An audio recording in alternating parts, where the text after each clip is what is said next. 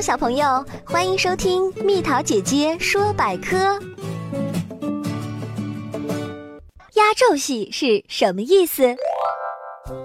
压轴本是京剧的术语，京剧一场戏如有五出的话，那么第一出就叫开锣戏，第二出叫做早奏，第三出为中咒。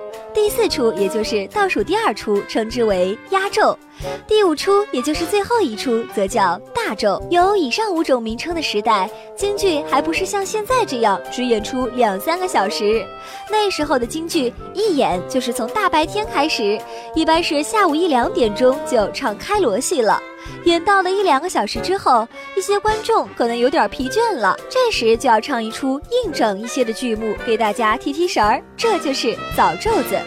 到了快吃完晚饭的时候，再唱一出热闹戏，叫叫座儿，这是中奏子的作用。